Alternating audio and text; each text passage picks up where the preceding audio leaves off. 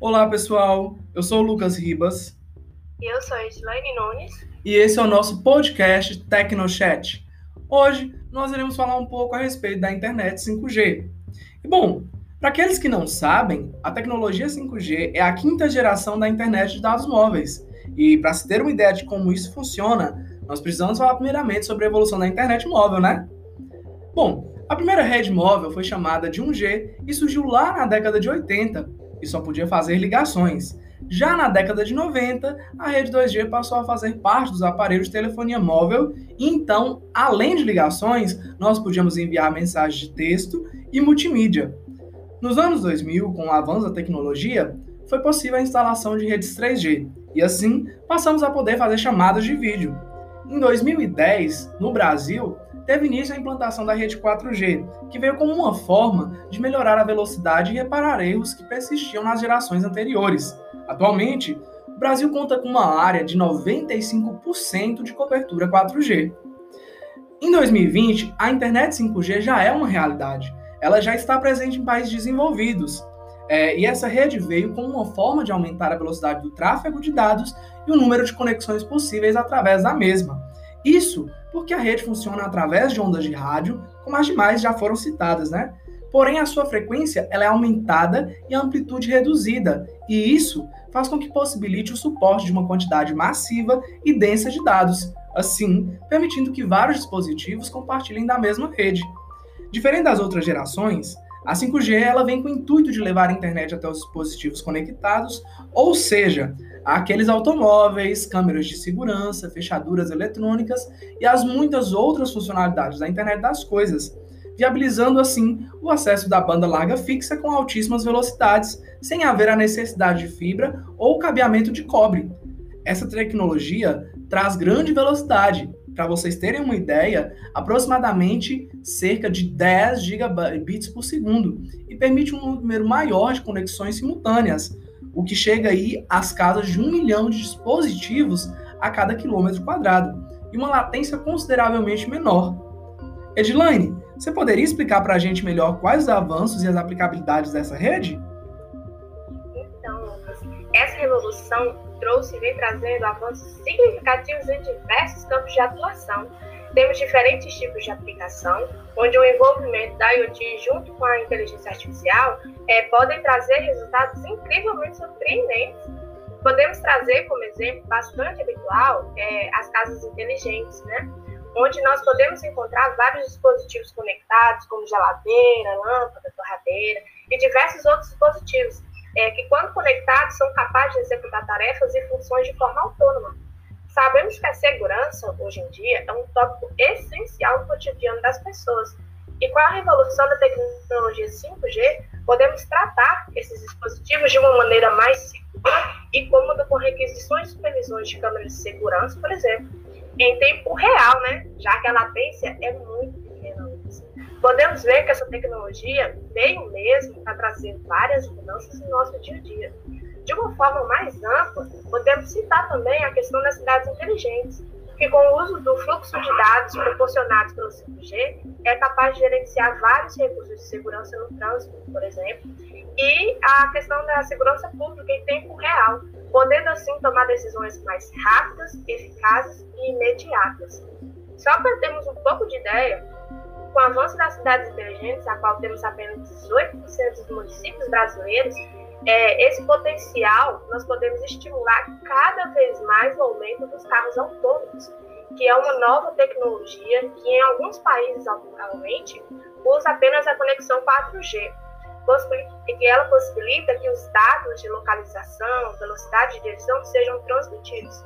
Já com a 5G, nós vemos que além desses recursos já incluídos tecnologia 4G, nós poderemos, a partir da CV2X, que é um chipset da Qualcomm, é, que é uma tecnologia usada nos smartphones atualmente, ter a ciência de que o carro irá identificar os turnos de passagem, sinais como o sinal de pare, por exemplo, além de trocar de pista. É, com esse funcionamento das cidades inteligentes, Lucas, nós poderemos esperar ainda que ele consiga sincronizar uma viagem com luzes verdes e semáforos sem intervenção humana. Imagina legal? Muito legal mesmo. Dessa forma, nós poderemos sonhar com um trânsito consideravelmente mais seguro, uma vez que o compartilhamento de dados do sensor, como câmeras de vídeo e radares, serão identificados pelo carro. Né? Hoje, nós já sabemos que existem vários níveis, que vai desde o nível 0 até o nível 5, de direção autônoma, sendo que já lá no nível 0, é, o carro depende totalmente do motorista. Apenas envia alertas para interferir na velocidade e a trajetória. Lá no nível 1, é, oferece assistência de fé acelerar, e no caso seria o, é, o caso dos carros com piloto automático com velocidade zero. Atualmente aqui no Brasil, nós vamos até o nível 2, que é todos os recursos já citados, mas manter a faixa e fazer curvas nas estradas. E ela exige aí um pouco de controle periódico.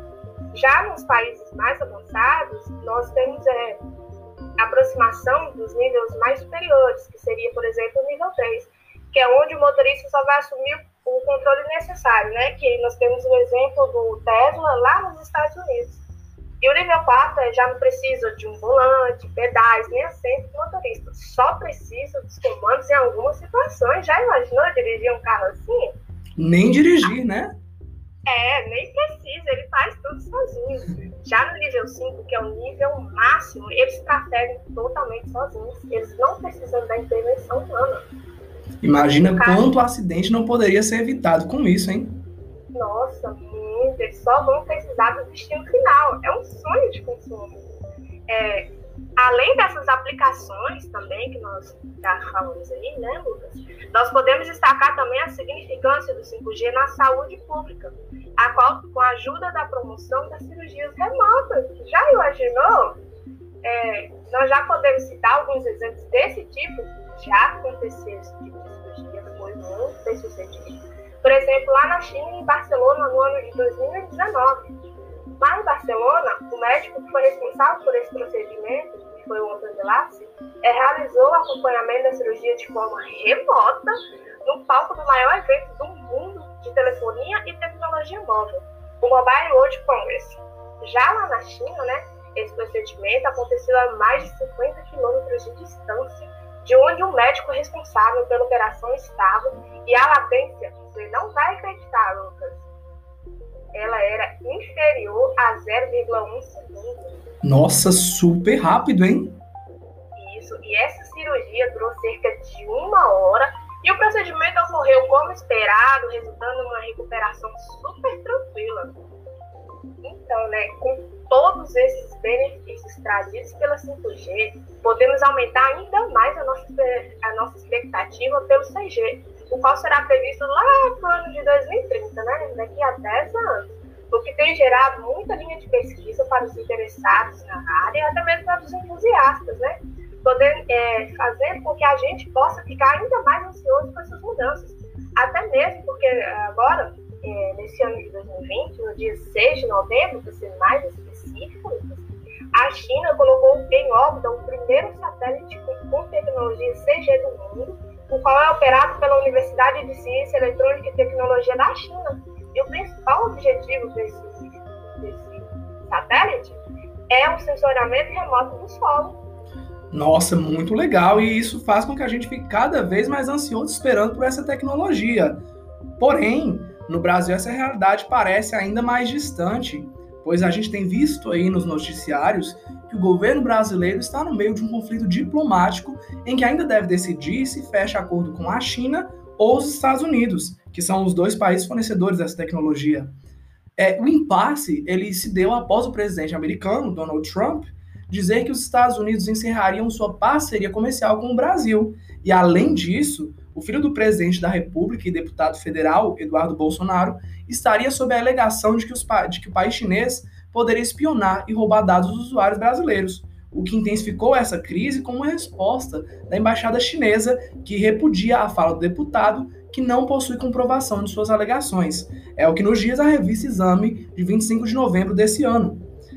Bom, é, vamos aguardar o desfecho dessa história, né? Mas esse conflito já nos resultou um atraso das instalações do 5G e a sua previsão de chegada ao nosso país ainda é o ano de 2023.